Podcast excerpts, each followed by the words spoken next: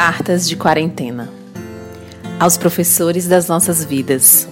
Prezados, se hoje sabemos escrever e somar e sonhar, devemos às horas que passaram nos ensinando as formas concretas e abstratas de nos inserirmos nos nossos mundos. Chegamos à escola da vida e cruzamos o desafio de desbravar rotas de saberes absolutamente desconhecidos para tantos de nós. Foram muitas etapas, vencidas e perdidas.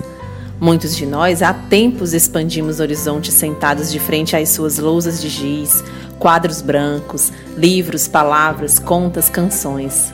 Hoje estamos paralisados, desconcertados diante das nossas próprias questões das dúvidas dos nossos filhos, da incerteza do daqui a pouco.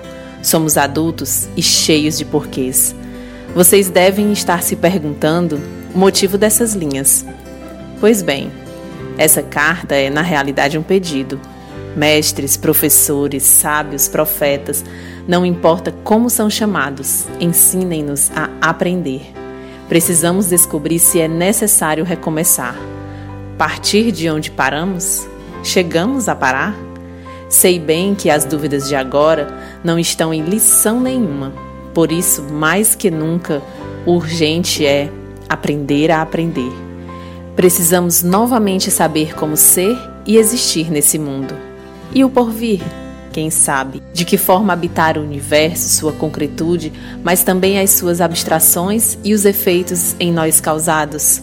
Aprender a usar a máscara, obedecer, ficar em casa cabe-nos mais que nunca agora a lição de instruir-nos nessa travessia sobre o passado, o presente da vida, sobre nós, sobre o outro, os tantos mundos de todos nós. São aulas para a vida.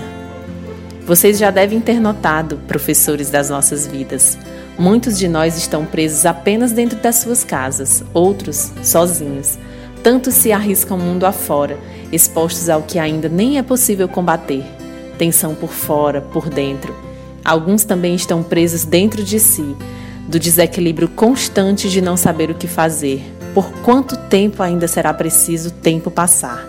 O luto de muitos de nós se expande diante da impossibilidade de velar entes. Foram tantos amores perdidos, beijos e abraços agora desperdiçados, em braços e bocas vazios, silêncios, corações cheios de falta, Perdemos uma, duas, várias vezes. Já não sabemos por onde recomeçar.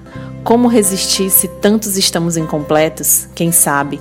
Não há resposta correta quando a morte nos arranca pedaços. Aprender é a nossa saída.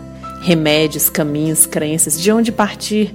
Qual o caminho da sabedoria? Então, prezados professores, como sabemos que não há mais tempo a perder, tomemos juntos o rumo da tarefa que nos é tão cara na vida a lição de aprender, seja na sala de aula, na mesa de jantar, sob os ruídos da cadeira de balanço, no choro dos recém-chegados, no brilho dos olhos, de alegrias ou lágrimas, na tarefa que copiamos da lousa ou na travessia que descobrimos ao nos dar conta que, mesmo despedaçados, por sorte, ainda estamos aqui, na escola da vida.